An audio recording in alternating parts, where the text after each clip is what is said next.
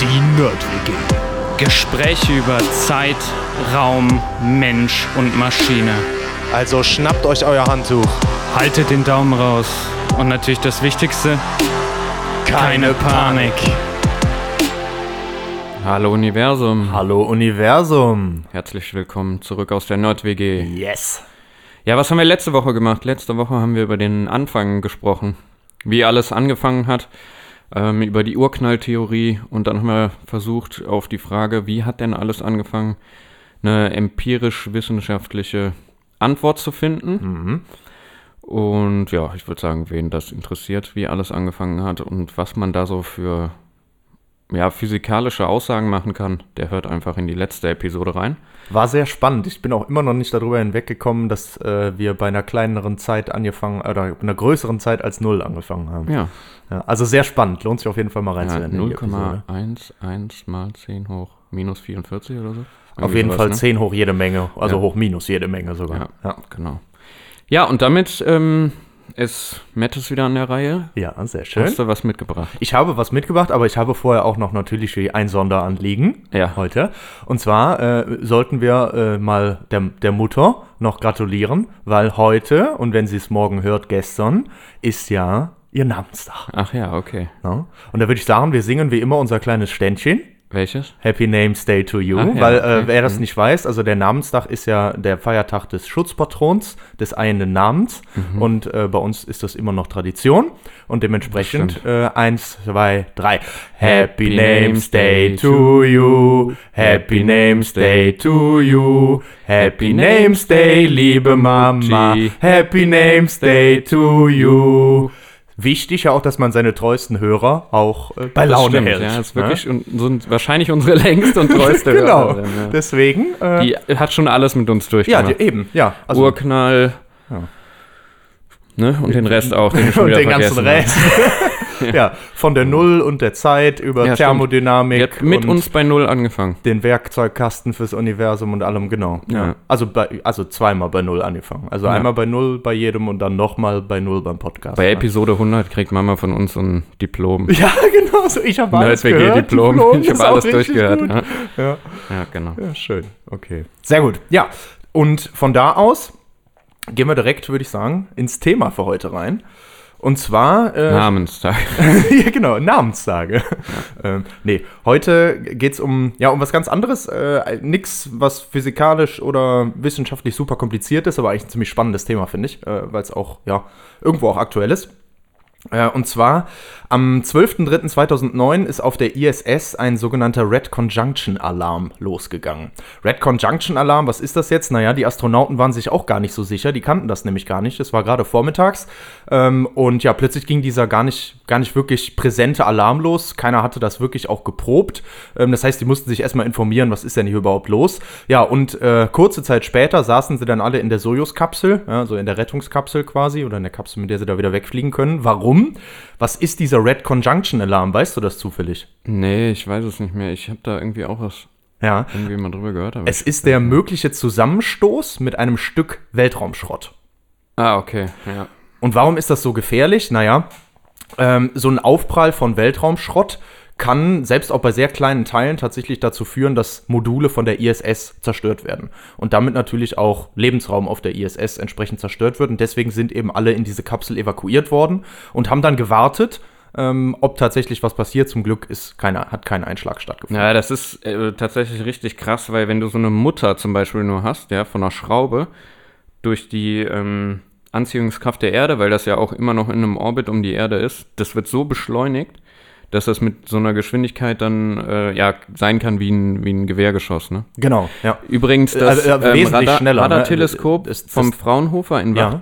Ja, wird unter anderem bei zivilen Zwecken dafür genutzt, Weltraumschrott zu orten und zu verfolgen, genau aus dem Grund. ja.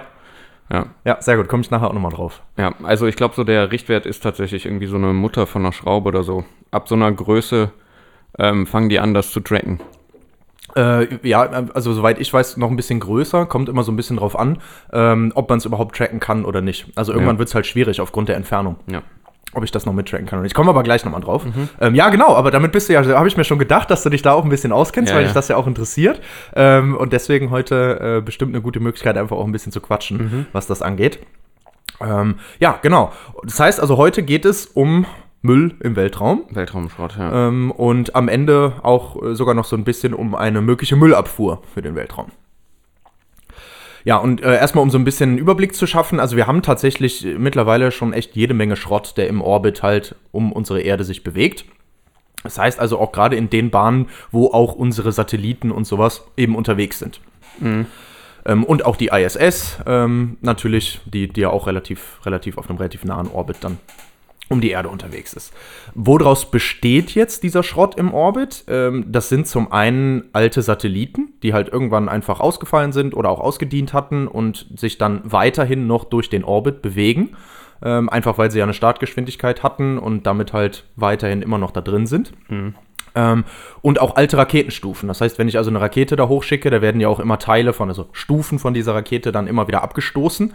Ähm, und das passiert eben auch in diesen Höhen. Und dementsprechend sind auch alte Raketenstufen dabei.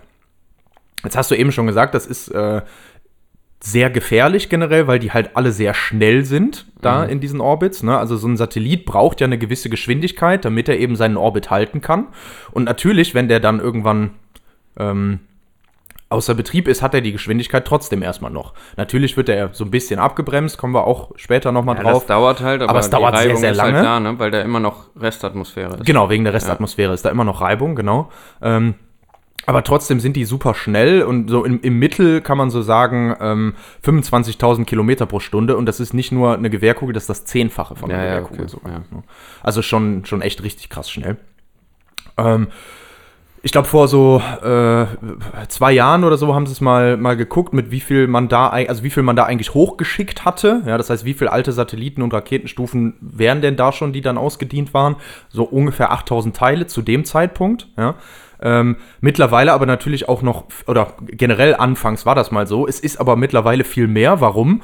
Naja, es gibt natürlich auch Bruchstücke, weil es können ja Zusammenstöße passieren. Das heißt also auch, wenn so zwei alte Schrottteile dann zusammenstoßen und eben in kleinere Teile im Auseinanderbrechen haben wir natürlich deswegen viel mehr Teile. Und was tatsächlich auch sogar den größeren Anteil ausmacht, fand ich spannend, ähm, dass so alte Satelliten und vor allem auch alte Raketenstufen wegen Resttreibstoff und Batterien und all solchen Sachen und so da drin teilweise dann explodieren. Und aufgrund, weil halt einfach ansonsten die Technik nicht mehr überwacht wird, weil halt einfach so, und ansonsten abgeschaltet und dann da gerne mal was passiert. Ja, und ähm, dementsprechend auch diese Explosionen sind einer der größten Faktoren, warum wir so viel auch kleinere Teile an Schrott tatsächlich mittlerweile bei uns im Orbit haben.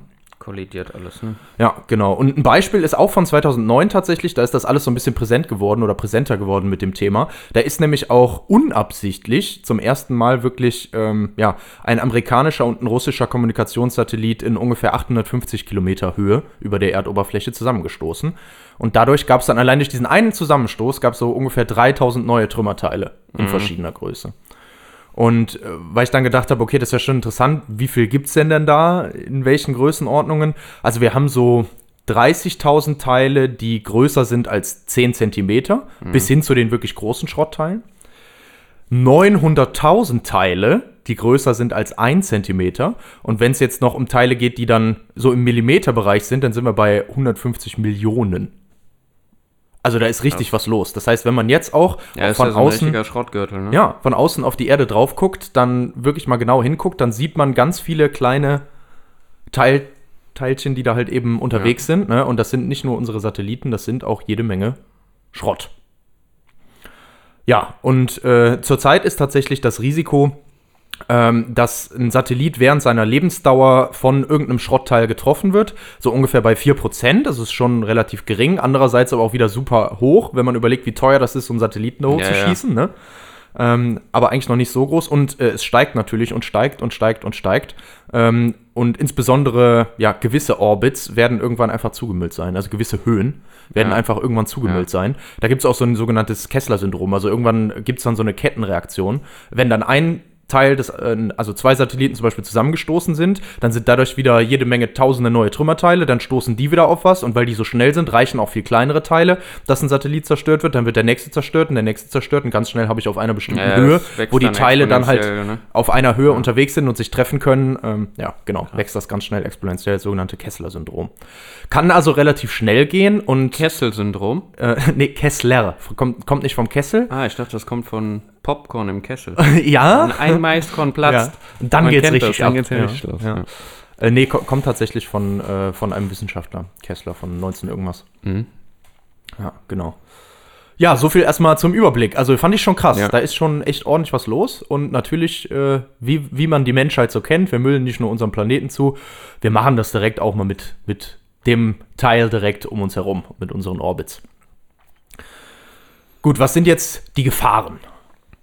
Wir haben ja schon äh, drüber gesprochen, klar, Satelliten können getroffen werden, ne, ist klar von den Trümmerstücken, das ist das, was einem als erstes präsent ist. Ähm, und wenn dann zum Beispiel so ein Kommunikations- oder Navigationssatellit getroffen wird, ja, dann fallen hier bei uns auf der Erde auch plötzlich mal Dienste aus. Ja. Dementsprechend ist das schon mal unangenehm und das zweite ist halt auch, die Sachen sind halt wirklich eigentlich schweineteuer, ne? Also wenn da unvorhergesehen vor Ende seiner Lebensdauer sowas getroffen wird, das ist auch schon echt, das haut rein. ja. Ne? Aber die machen ja Kurskorrekturen dann, ne? Wenn die machen ja. auch, genau, die machen auch Kurskorrekturen. Ja. Um das eben zu vermeiden, natürlich, Mhm. weil das sein muss. Aber trotzdem, die Gefahr besteht erstmal Ja, ja, dadurch. klar. Und je mehr das wird, desto größer wird die Gefahr. Äh, und je mehr Kurskorrekturen ich machen muss, desto mehr Treibstoff muss ich mitnehmen. Ähm, und so, das ist, ne, Ja. genau. Ähm, die ISS muss auch, bei der ist das so, die muss so ein- bis zweimal ihren Kurs ändern. Die hängt aber auch nicht in so einem Orbit, wo so super viel los ist. Die ist halt relativ nah an der Erde. Ähm, Wenn es jetzt ein bisschen höher geht, so Richtung eher 600 Kilometer, da ist richtig was los. Und da ist auch dementsprechend mehr, mehr Schrott auch unterwegs. Ja. Ähm, und ja, die muss so, so ein bis zweimal ähm, tatsächlich. Und da habe ich auch diesen, genau das, was du eben äh, gesagt hast, das mit, der, mit dem äh, Schraubenmutter oder münzengroßen Teil gefunden. Ähm, allein das hat wegen der, wegen der hohen Geschwindigkeit, die es hat, schon wirklich die Zerstörungskraft von so einer Handgranate. Und dementsprechend ist Wahnsinn, ne? ja, ist krass, oder? Wirklich Ja. wie so eine Handgranate. Äh, und allein schon, wenn das so klein ist, weil es eben so schnell ist, ne? 25.000 Kilometer pro Stunde im Schnitt sind ja auch manche Teile schneller. Ne? Und äh, ja. Dementsprechend, da ist schon, ist schon einiges an Gefahr. Ähm, kommen wir aber auch, kommen wir aber auch gleich nochmal drauf, wie man, äh, wie, was man dann bei dem drohenden Aufprall alles macht. Ähm, eine Gefahr ist aber noch, äh, und kommst du vielleicht auch noch drauf, weil das beeinflusst uns ja nicht nur im Orbit, ne? Ja. Sondern natürlich auch auf der Erde. Ja, das kann auch runterfallen wieder. Genau, es kann nämlich auch Schrott runterfallen. regnen. Ja, es kann tatsächlich Schrott regnen.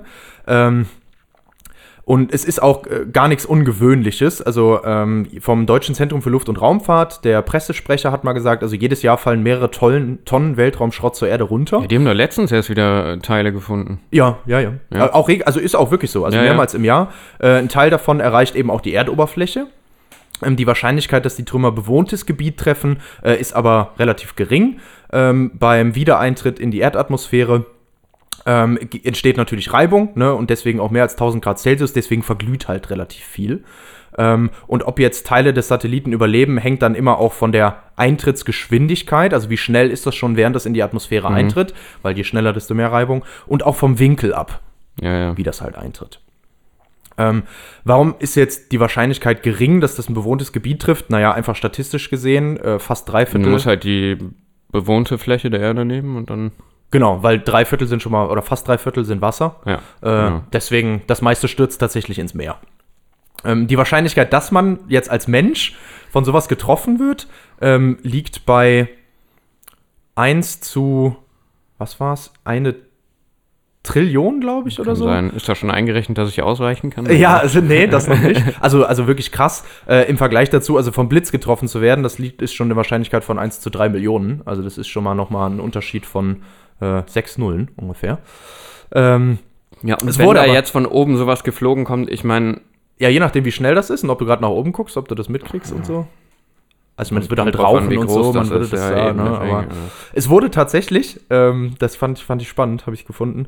Ähm, wo ist es? 19, 1997 in Oklahoma eine Frau getroffen. Echt? Von einem 10 Zentimeter großen Stück von einem Raketentreibstofftank. Und? Wo? An der, an der Schulter getroffen. war zum Glück. Äh, zwar natürlich schwer verletzt, weil das ja auch super schnell ist natürlich, Ja. ne? ähm, aber hat überlebt. okay. Also auch ohne bleibende Schäden, glaube ich. Ja, aber trotzdem krass, ne? Also wirklich passiert. Also super geringe Wahrscheinlichkeit eigentlich, aber trotzdem passiert. Und äh, es ist auch schon mal passiert, dass ähm, Trümmer von so einem russischen Spionagesatelliten, hat sich dann im Nachhinein erst rausgestellt, sind äh, nur wenige Meter an so einem Linienflugzeug vorbei runtergekommen. Ist Ja, natürlich ey, auch ja, super ja, klar, für gefährlich, den ne? Flugverkehr ist das auch mega gefährlich, ja. Ja, und das ist auch, ja, auch natürlich auch super geringe Wahrscheinlichkeit, aber trotzdem auch da, also da haben die Leute das wirklich runterregnen sehen neben dem Flugzeug. Es war richtig knapp, aber nichts passiert. Und da ist dann im Nachhinein hat sich rausgestellt, war halt von einem russischen Spionagesatelliten, der in der Atmosphäre verglüht ist und halt ja, nicht Ja. alles verglüht ist, sondern Teile auch angekommen sind. Also auch die Gefahr besteht irgendwo.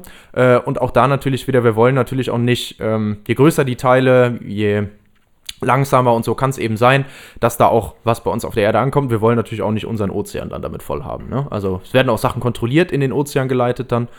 Ja, äh, irgendwie. Ja, es wird auch sehr viel Müll kontrolliert in den Ozean geworfen. Ja, aber Ja, dann, also das müssen wir nicht auch noch reinschmeißen. Ne? Nee. Das ist, ja, deswegen, genau. Ja, Gefahren bestehen, sowohl hier auf der Erde, auch wenn die sehr gering sind, aber vor allem eben auch im Weltraum, im Orbit um unsere Erde. Was können wir jetzt machen, wenn da oben im Orbit wirklich ein Aufprall droht? Und du hast es eben schon angesprochen, klar, Überwachung. Ja, ja, man muss die Teile tracken Genau. ab einer gewissen Größe und dann, ja, predikten, wo die, oder voraussagen, wo die, wo die sich lang bewegen und dann, ähm, ja, Ausweichmanöver starten, ne? Ja, ganz genau, ganz genau. Ja. Das ist auch das, was gemacht wird.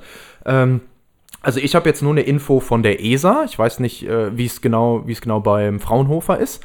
Ähm, aber da wurde gesagt, es ist ungefähr so ab der Größe von einem Fußball ganz gut möglich, die Sachen tracken zu können.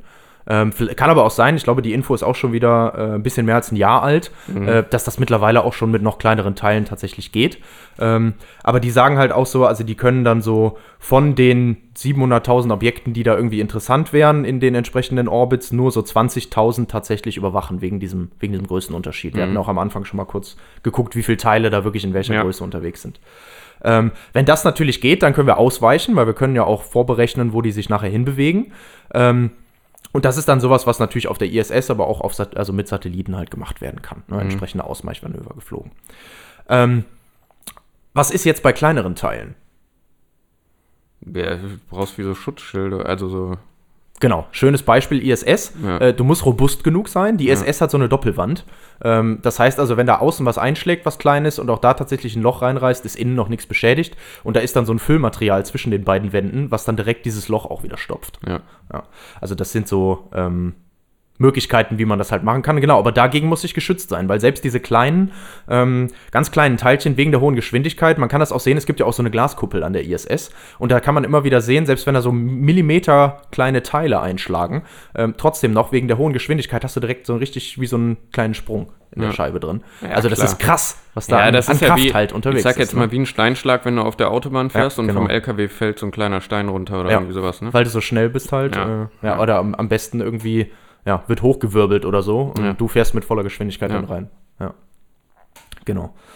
Ähm, ja, und das, das größte Problem sind aber tatsächlich eigentlich jetzt die Teile, die so dazwischen sind. Zwischen dem, das kann ich noch gut tracken und das ist so klein, da passiert jetzt noch nicht so viel. Da gibt es auch Mhm. welche, die sind trotzdem gefährlich, aber die kann ich noch nicht so gut irgendwie von unten von der Erde aus beobachten. Ja.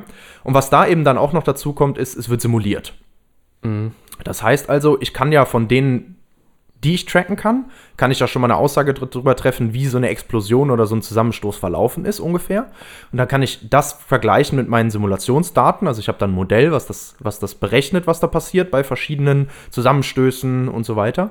Ähm, und dann können eben vorhandene Trümmer und auch neue Trümmer, die dann dadurch entstehen, vorberechnet werden. Weil im Endeffekt sind das ja Keplers Gesetze, die beschreiben, wie sich sowas auf so einem Orbit Ja. bewegt, abhängig von der Gravitation und der Geschwindigkeit von den Teilen und so weiter. Ähm, ja, und dann wird das simuliert und mittlerweile kann man damit echt ganz gut vorhersagen, was passiert und damit eben dieses Ausweichen noch besser darstellen, weil man einfach vorberechnet mit auch Wahrscheinlichkeiten und so, wo die Teile höchstwahrscheinlich sich gerade lang bewegen. Auch dann die, die ich nicht mehr so gut tracken kann. Einfach indem ich das abgleiche mit dem, was ich weiß und dann zusätzlich halt noch ähm, ja, das simulierte Wissen quasi dazu nehme. Ja. Und natürlich auch ein, ein super spannendes Ding und genau, wird auch an verschiedenen Forschungsinstituten tatsächlich gemacht und natürlich auch dann ähm, die Ergebnisse an die entsprechenden äh, Organisationen, die die Beobachtung machen, also NASA, ESA und so weiter, ähm, dann weitergeleitet. Ja, das heißt also, wir haben natürlich schon ein paar Möglichkeiten, aber auch weiterhin gilt, ähm, der beste Weg ist, Müll generell einfach zu vermeiden. Ja. Weil ohne Ja. Müll, wie gesagt, es wird ja immer mehr, ist es eigentlich besser. Ja, und ähm, das Tracken wird auch nicht einfacher oder das Ausweichen wird nicht einfacher, wenn das immer mehr wird. Mhm. Das ist klar. Und es gibt tatsächlich eine, äh, noch nicht so lange, aber eine internationale Richtlinie zur Vermeidung von Mel Weltraummüll. Jetzt mittlerweile. Ähm, aber halt erst seit wenigen Jahren und es wird auch noch nicht so wirklich konsequent überall durchgesetzt. Ähm, also es finden ja zum Beispiel auch so Tests statt, so, ähm, wie hieß das, Satelliten. Anti-Satellitentests oder sowas, wo die also dann, also die Staaten sind dazu befugt, eigene Satelliten mit Raketen abzuschießen, um zu testen, ob sie Satelliten abschießen können. Das heißt, eigene Satelliten dürfen die abschießen. So, je nachdem, in welcher Höhe sich der Satellit jetzt befindet, wenn ich da eine Rakete drauf schieße und der explodiert und die ganzen Trümmerteile sind unterwegs, kann das richtig kritisch werden, weil je weiter ich weg bin, desto weniger Atmosphärenrestreibung habe ich noch, desto länger bleiben diese Teile bei mir im Orbit und fliegen die ganze Zeit noch irgendwo rum. Ja, relativ ungeil. Also selbst das gibt's, aber genau, es gibt jetzt mittlerweile also eine Richtlinie zur Vermeidung von Weltraummüll. Ähm, und äh, das Wichtigste ist dabei die sogenannte 25-Jahre-Regel. Und was die besagt, ist, dass also der Resttreibstoff in den entsprechenden Satelliten und ähm, Raketenstufen und so so genutzt werden soll, dass die wirklich nach 25 Jahren in die Atmosphäre eintreten und dann verglühen. Das heißt, die werden abgebremst. Ne, weil wenn die abgebremst werden, dann wird die Gravitationskraft stärker im Vergleich zu dem, wie sie nach außen gedrückt werden. Ähm, Sage ich gleich nochmal was zu. Und dementsprechend ähm, sind sie dann auch nach 25 Jahren auf jeden Fall in der Atmosphäre angekommen und dann auch verglüht. Ja, ähm, trotzdem ist aber das Problem, also so, von, so vor drei Jahren ungefähr waren es so 40 Satelliten pro Jahr, die halt einfach dann nicht mehr aktiv waren und dann einfach weiter ihre Kreise gedreht haben. Mhm. Ähm, seitdem haben wir eigentlich einen totalen Satellitenboom. Äh, Ja, ja, jetzt so auch. Vor einem Jahr ungefähr so 100 neue Satelliten pro Jahr im All, jetzt eher so zwei, äh, 2000 erwartet. Warum? Äh, denken wir mal an Starlink Ja, zum ja, Beispiel. genau. Ne? Ähm, wer das vielleicht nicht weiß, was Starlink ist, da geht es darum, eine Megakonstellation von Satelliten bei uns in den Orbit zu bringen, und zwar auch relativ niedrige Orbits. Ähm, das sollen am Ende ungefähr 40.000 Satelliten werden, um Breitbandinternet weltweit bereitzustellen durch die Firma SpaceX. Und äh, es gibt da so drei Umlaufbahnen bei 340, 550 und 1150 Kilometern, wo die eben drauf verteilt sind. Ähm, und dabei ist es jetzt auch so, klar, die sollen eigentlich, also die haben so eine Lebensdauer von fünf Jahren ähm, und sollen dann danach kontrolliert mit Resttreibstoff sich direkt so ein bisschen nach unten drücken und dann eben auch in die Atmosphäre eintauchen. Ja? Also ein bisschen abbremsen, ein bisschen runterdrücken. So. Ähm, was ist jetzt das Problem? 40.000 Satelliten, das ist ja eigentlich, das geht schon eher so in Richtung Massenproduktion. Und gleichzeitig, die müssen auch irgendwie so gebaut sein, dass die relativ gut transportiert werden können, wenn ich so viel da hochbringen will. Deswegen ist es bei denen so, die sind sehr flach. Ähm, die sind so ein bisschen, äh, ja, so 3 Meter mal 1,5 Meter, ja, und dann aber nur 13 Zentimeter hoch. Einfach weil ich die dann schön stapeln kann. Da passen 60 Stück in so eine Ja, Falcon ja. 9-Rakete von Ja, SpaceX genau. dann nämlich rein. Da werden die da einfach alle rausgeworfen. Genau, dann werden die da rausgeworfen, finden halt ihren, ihr, ihre Position. Ähm, aber dementsprechend, also ich habe auch eine Ausfallwahrscheinlichkeit von 5% bei den Dingern, weil es ist halt Massenproduktion. Da geht Ja. viel schneller mal was schief. So, wenn jetzt von diesen 40.000 wieder 5% ausfallen, ja, da geht's ja schon los. Da habe ich ja jede Menge neue Satelliten, die eben nicht mehr funktionieren und wieder ohne wirklich kontrollierten Ja. äh, in die Umlaufbahn einzutreten, halt da Wieder wieder Schrott. rumfliegen, wieder Schrott. Habe ich wieder ein Problem. Deswegen, äh, also, ja, wird nicht unbedingt besser, ne? ähm, auch wenn es die ersten Richtlinien gibt. Ähm, eine gute Idee wäre wahrscheinlich äh, wirklich feste Gesetze ähm, weltweit aufzuprägen, sodass man dann halt sagen kann, okay, also sämtliche Organisationen, denken wir auch mal an die Kommerzialisierung der Raumfahrt. Einfach sämtliche Organisationen sind dazu verpflichtet, ähm, sich um ihren Schrott zu kümmern. Wie auch immer das nachher aussieht. Ja? Aber eben sich darum zu kümmern, dass der auch wirklich verglüht oder ja, Mhm. entsprechend halt entsorgt ist. So, jetzt haben wir schon immer so ein bisschen darüber gesprochen, ähm, über diese verschiedenen Umlaufbahnen und sowas und was passiert denn da und Verglühen in der Atmosphäre und Abbremsen und so weiter. Ich wollte da noch mal ein klein bisschen drauf eingehen, einfach damit man sich das noch ein bisschen besser vorstellen kann, weil man da wieder so schön ganz einfache Grundlagenphysik machen kann. Ähm, und auch fand ich interessant mal zu sehen, ähm, ja, wo die Satelliten für uns tatsächlich so unterwegs sind. Und es gibt so äh, ja, drei Bereiche, die man, die man einteilen kann bei unserem, bei unserem Orbit, bei uns um die Erde drumherum. Einmal eine erdnahe Umlaufbahn, so 200 bis 800 Kilometer Höhe von der Erdoberfläche aus gemessen. Ähm, da sind vor einem Jahr waren da so ungefähr 6000 aktive Satelliten unterwegs und dazu nochmal 8,5, äh, 8500 Tonnen, äh, 1000 Tonnen Müll, so rum. Also 8500, 1000 Tonnen Müll 1500.000 Tonnen. nochmal zusätzlich dabei. Ähm, was sind das? Das sind Beobachtungssatelliten, Internetsatelliten, Wettersatelliten hauptsächlich und unsere internationale Raumstation. Ähm, dann gibt es noch so einen mittleren Orbit. Ähm, und in dem mittleren Orbit, da sind äh, ja schon ein paar weniger Satelliten. Das sind hauptsächlich wirklich die Navigationssatelliten, die wir auch ansteuern, um äh, unser Navi im Auto anzumachen. Äh, Ja. Navigationsschiffe, Flugzeuge, alles, was dazu zählt. Und dann ganz außen, und wir waren jetzt bei der erdnahen Umlaufbahn bis zu 800 Kilometer Höhe von der Erdoberfläche. Jetzt sprechen wir ganz außen so von 36.000 Kilometern Höhe. Und das ist die sogenannte geostationäre Bahn. Ja, geostationär. Kommen wir gleich drauf, Okay. wo das herkommt. Ja. Klingt ja schon mal wichtig. Kann man sich auch ungefähr vorstellen, was das ist. Ähm, ja, es sind jetzt da nicht mehr so viele Satelliten unterwegs, aber das sind noch so TV-Satelliten, ähm, auch noch ein paar Wettersatelliten und ein paar andere Kommunikationssatelliten, aber ja, geostationär, man kann direkt überlegen, was heißt das? Das sind die Satelliten, die tatsächlich immer quasi zum Beispiel über Deutschland bleiben. Ja. Was bedeutet das? Die umkreisen ja die Erde und die Erde dreht sich um sich selber. Das heißt, die brauchen so lange für ihre Erdumdrehung, Wir sind einfach weit genug weg. wie auch die Erde sich Ja. selber halt um die eigene Achse dreht, ne? Mit der gleichen, ähm, mit dem, mit der gleichen Periodendauer quasi. Ja, da, deswegen stationär. deswegen stationär. Das heißt, und für TV-Satelliten ist es natürlich wichtig, weil, äh, naja, also deutsches Fernsehen will ich in Deutschland empfangen. Ja auch RTL 2 äh, in Deutschland haben, ne? Genau, genau. Ja. Dementsprechend sind das, sind das die Satelliten. Und die sind tatsächlich auch so weit weg, die, die sehen die Erde schon wirklich als, als ganze Kugel. Also die können da schon drauf gucken. Ja. So, ähm, das Da erstmal. dann überlegen, dass der Mitarbeiter von RTL 2 in diesem Satelliten sitzt. Ja, und dann die ganze Zeit damit beschäftigt ist, da äh, zu gucken. Ha, Jetzt hat hier der, der Johannes schon wieder hier äh, den Sender von RTL 2 auf RTL gewechselt. Ne? Muss er wieder umstecken Ja, dann da oben, ja. ne? Ja, Ja, man denkt aber, die Technik wäre so vorangeschritten, ne? aber die müssen noch umstecken in den Satelliten. Alles ist das noch nicht so, ne? Manuell. Ja, ja. Stell dir mal vor, ey, sitzt da immer einer drin, ist mit den Kämmen, wie früher bei den Telefonen da, mit den umstöpseln. Kämmerchen umstecken. Ja. Naja. Drehspiel 13a bis. Zack! Schön. Ja. Okay, ähm, haben wir soweit schon mal jetzt klar, Ja. also die verschiedenen Umlaufbahnen. Jetzt äh, mal kurzer Ausflug ins Kräftegleichgewicht und ins Fliegen im Kreis ohne Zusatzbeschleunigung. Okay. Also, ähm, was wir ja kennen, ist die Zentrifugalkraft, die Trägheitskraft, die mich auf dem Kettenkarussell nach außen zieht, wenn sich das Kettenkarussell dreht. Ja, also eine Trägheitskraft, die bei Dreh- und Kreisbewegungen auftritt, äh, und zwar immer so nach außen weg. Ja? Ähm, der Körper will also eigentlich, wenn er sich bewegt, gar nicht diese Kreisbahn vollbringen, sondern der will einfach geradeaus. Wenn ich den jetzt aber festhalte, wie zum Beispiel beim Kettenkarussell, wirkt eben dementsprechend fühle ich mich so, wie als würde ich nach außen gedrückt, da wirkt eben diese Kraft, weil eigentlich will der Körper geradeaus, wird aber dazu gezwungen, diese Kreisbahn zu machen.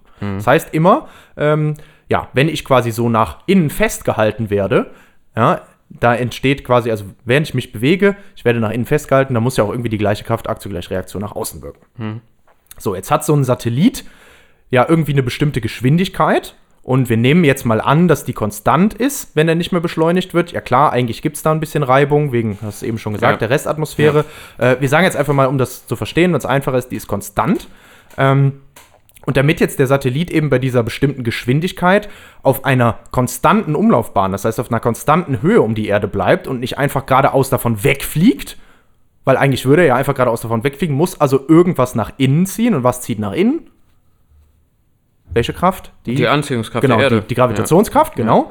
Ähm, oder andersrum gesagt, eigentlich ist es ja so, also der Satellit wird immer von der Gravitation zur Erde gezogen. Ja.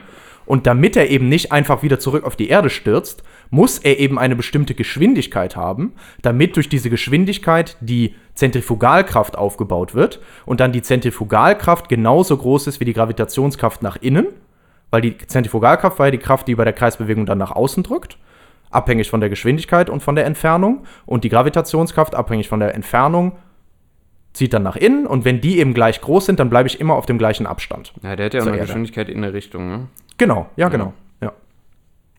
So. Äh, achso, ja, klar, ist wichtig. Also die Richtung muss tangential zur Erdoberfläche Genau, sein, sonst genau. funktioniert das Ja, nicht. Ja, ja, klar, absolut, hast recht. Ja. Ähm, ja, und das funktioniert halt nur, wenn diese Kräfte gleich groß sind, dann bleibe ich eben auf einer Umlaufbahn. wenn jetzt genau. die Gravitationskraft größer ist, zum Beispiel wenn der abgebremst wird und langsamer wird, dann Nähert wird er er eben sich der Erde. nähert er sich der Erde und andersrum, äh, wenn er schneller ist, Entfernt er sich. entfernt er sich, ganz genau. Ähm, ja, und jetzt sind beide Kräfte ja auch noch abhängig von der Entfernung zum Mittelpunkt und die Zentrifugalkraft ist jetzt auch noch von der Geschwindigkeit abhängig, hatte ich ja gerade schon gesagt. Und da kommt dann jetzt raus, also je näher der Satellit an der Erde an, in einer ähm, stationären Umlaufbahn sein soll, desto schneller muss der sein. Genau, weil die, das kann man sich ja auch anhand der äh, Gravitationskraft dann erklären. Weil die nämlich größer wird, weil Genau, wir näher ja. Mhm. sind, muss der nämlich auch schneller werden, damit der nämlich auch stärker nach außen gedrückt wird. Genau. Und da, das, dieses G, was wir jetzt immer sagen, ne, also oder was man oft Was man hier als 9,81, konstant das annimmt. ist halt auf der Erdoberfläche, ne? Genau. Das heißt, je, Ja. äh, je weiter. Also klar, ja, man nimmt das jetzt auch an für ein Flugzeug oder was auch immer, weil das aber auch keinen großen Unterschied macht. Genau, aber wenn mal die Entfernung was größer wird, dann macht es irgendwann einen Unterschied. Genau, irgendwann macht und, das einen äh, Unterschied, Dann ist es genau. nicht mehr konstant, sondern genau, die Gravitationskraft ist dann, Ja. ist dann abhängig von Abhängig dem, von der von dem Radius und, äh, also Radius der Kreisbahn, wenn du oder eigentlich Ja. von der Entfernung. Ähm, und genau, je weiter ich weg bin, desto schwächer wird die dann halt. Genau. Das heißt aber auch, je näher ich dran bin, desto stärker Ja. ist es, desto schneller muss ich auch mich tangential ähm, zur Erdoberfläche bewegen. Genau, je näher ist das an diesen Kraft 9,81, die man halt genau. kennt. Also, je schneller muss der sein, damit er auch stärker nach außen wieder gedrückt wird, je näher Ja. ich bin. Das heißt also auch die nahen Umlaufbahnen, da sind die äh, Satelliten und auch die Trümmer. Das gleiche gilt ja für die Trümmerteile. Genau, ne? klar, alles das schneller. ist unabhängig von der Masse übrigens auch. Ja. Ähm, wenn man das mal ausrechnet, die Formeln übereinander stellt, dann ist das unabhängig von der Masse von dem kleinen Körper, der das Ganze umkreist. Das heißt also, egal ob der Satellit schwer ist oder ich ein kleines ähm, Trümmerteil habe, die müssen alle dieselbe Geschwindigkeit haben, um auf diesem gleichen Orbit zu sein. Was bedeutet das jetzt auch? So können wir natürlich auch unsere geostationäre Bahn ausrechnen. Da können wir nämlich genau ausrechnen, warum das genau diese 36.000 Kilometer Höhe sein müssen. Ja. Das ist nämlich genau der Punkt, wo die Geschwindigkeit dann so groß ist, also die Entfernung, wo die Geschwindigkeit so groß ist, dass die Umrundung der Erde genauso lange dauert, wie die Erde eben braucht, um sich um sich selber zu drehen. Genau. Einfach nur mit der ganz einfachen Formel kann ich das schon überschlagen. Ja. Oder ich nehme das dritte Keplersche Gesetz, kann ich auch machen. Aber ähm, damit hat man das schon mal mit ganz einfacher Grundlagenphysik wieder sich vereinfacht angeguckt und kann das damit schon, schon wieder herleiten. Und nur so funktioniert es halt auch.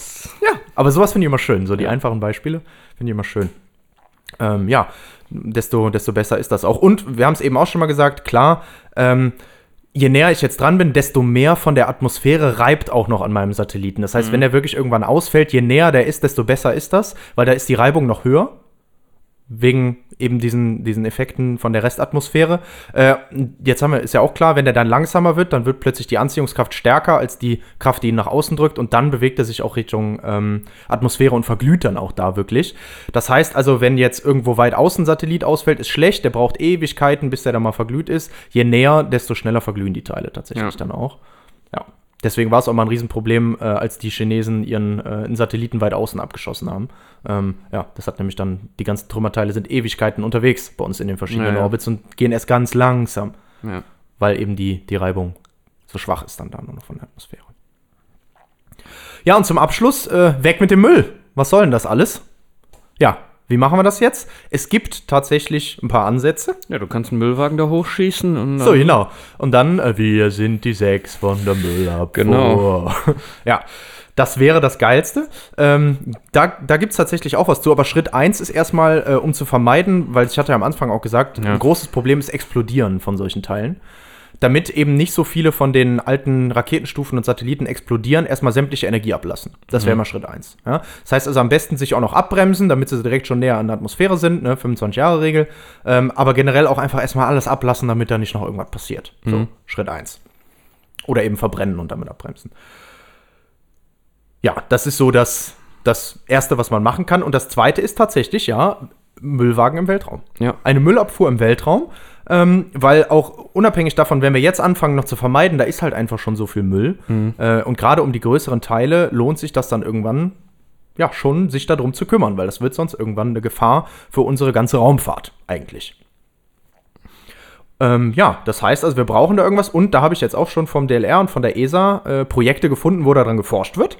Tatsächlich soll es dann sogenannte Müllabfuhrsatelliten auch geben. Die haben entweder so einen Robotergreifarm, der dann den, also die navigieren zu dem Müll, können dann da mit dem Robotergreifarm den Müll greifen, befördern den dann zur Atmosphäre und geben dem noch einen, noch einen Anstoß, dass der halt möglichst schnell dann in der Atmosphäre landet.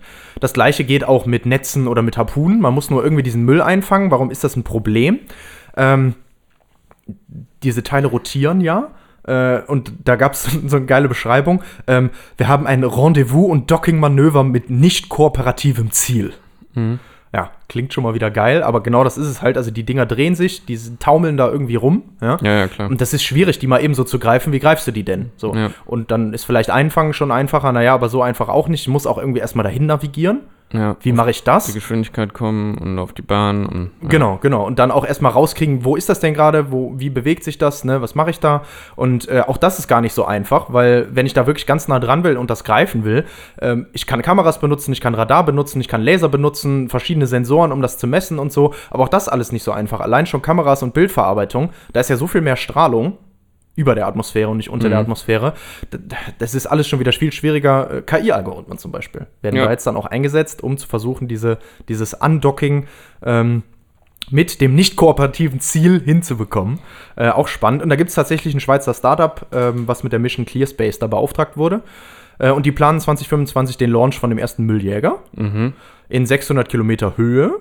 Ähm, und ja, der soll dann da erstmal ein Teil einsammeln mit einem Greifarm oder nee, mit vier Greifarmen sogar und dann das Teil erstmal mitsamt sich selber in die Atmosphäre ziehen, weil mehrere auf einmal kann er noch nicht. Pilotprojekt. Erstmal das. Und dann Stück für Stück sollen die so werden, ähm, ja, dass die auch mehrere Teile in die Atmosphäre Okay. bringen können, bis sie sich selber Mhm. eben in die Atmosphäre stürzen.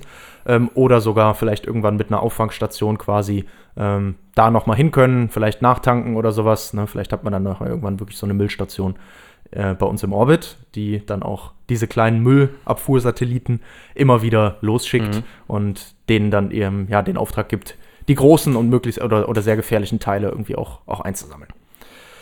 Ja, und dementsprechend wäre mein Fazit, also wer irgendwie hier Ideen hat oder Lust hat, irgendwie an so einem spannenden Problem zu arbeiten, ich glaube, da, da tut sich mit Sicherheit was in der nächsten Zeit. Das ist spannend. Ähm, ja, und da ist auch noch ziemlich viel zu tun, weil im Moment ist das alles viel zu teuer. Allein auch, wenn man sich jetzt diese, diesen ersten äh, ja, Mülljäger von Clearspace, aus der Clearspace-Mission vorstellt, der wird wieder da hochgeschossen, da gibt es wieder Raketenstufen. Ja, das heißt also dafür, dass da dann eine Raketenstufe übrig bleibt und der ein anderes Teil einsammelt, naja, ist alles immer so die Frage. Ne? Also die müssen schon mehrere Teile wirklich auch einsammeln, damit sich das alles lohnt. Und ja, da muss noch einiges getan werden. Dementsprechend, glaube ich, ganz, ganz spannende Sache. Mal gucken, was da noch so kommt und was da passiert. Ja.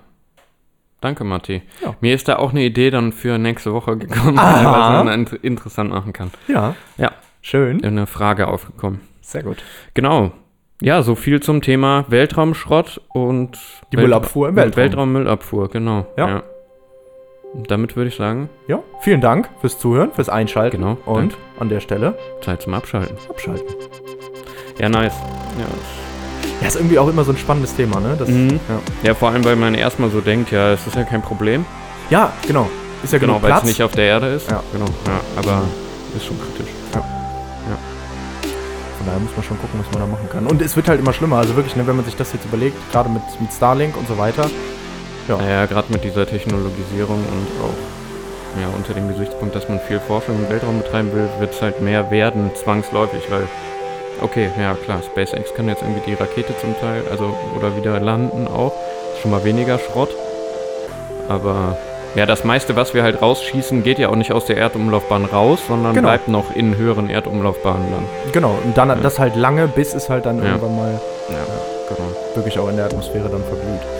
Ja, und das ist alles gar nicht so, so ohne, weil das kann auch nicht nur unsere, ähm, unsere Raumfahrt beeinflussen, sondern zum Beispiel auch Astronomie und Beobachtung. Ja, ja, klar, Wir können auch Fall. viel schlechter beobachten, wenn da dauernd Ja, irgendwelche klar. Trümmerteile noch mit Ja. durchs Bild fliegen und Ja. sowas zum Beispiel. Ne? Äh, auch Störung von Signalen von, von Radiowellen Ja. und sowas. Ne? Also das sind eher dann auch die aktiven Satelliten, die da auch ein, ein Problem machen, je mehr das werden und so. Ich fand vor allem aber auch das Bild krass, wenn man sich das anguckt, was da alles bei uns um die Erde rumschwirrt. Also stellt man sich gar nicht Ja, so das, vor. äh, vielleicht kann man das mal googeln. Ne? Ja, genau, ruhig Also mal, ruhig euch mal das sich mal angucken. an, Das ist ähm, krass. ja. Also das ist wirklich so ein reines Geschwirre, wie als hätte man so einen, so einen nervigen Ja, Schwarm es ist wie so ein Mücken um den Kopf. Astroniten, äh, Asteroidengürtel. Astroniten. Astronitengürtel. Astronitengürtel. Kennt Das ist eine jeder. Mischung zwischen Astronaut und Asteroid. Ja, Astronitengürtel, ja. Bewohnte Asteroiden, Astroniten. Ja. Okay, ich glaube damit. Ich glaube damit, wir haben es, also Schönes ja, Schlusswort. Ja. An alle Astroniten. Scheiße, abschalten. Five,